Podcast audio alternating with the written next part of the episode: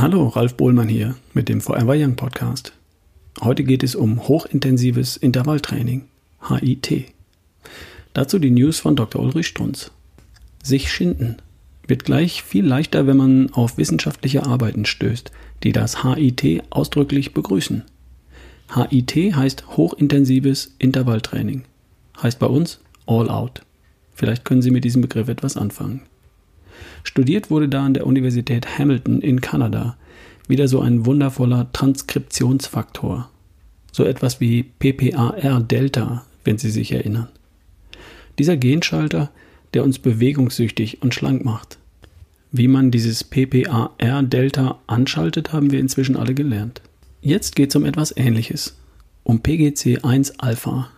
Wieder so ein Transkriptionsfaktor, ein Genschalter. Der serves to coordinate mitochondrial biogenesis, der auf gut Deutsch Mitochondrien produziert, also die Kraftwerke in ihren Zellen, besonders in den Muskelzellen. Was sie nicht nur kräftiger und ausdauernder machen würde, sondern auch zu Increased Capacity for Fatty Acid Oxidation führt, also ihre Fettverbrennung deutlich verbessert. Und das soll mit HIT klappen? Ganz genau. Und zwar mit nur zwei Minuten All Out auf dem Heimtrainer, auf dem Fahrrad. Wobei die zwei Minuten besser aus 4 mal 30 Sekunden bestehen. Mehr als 30 Sekunden schaffen Sie All Out nämlich nicht. Probieren Sie es aus.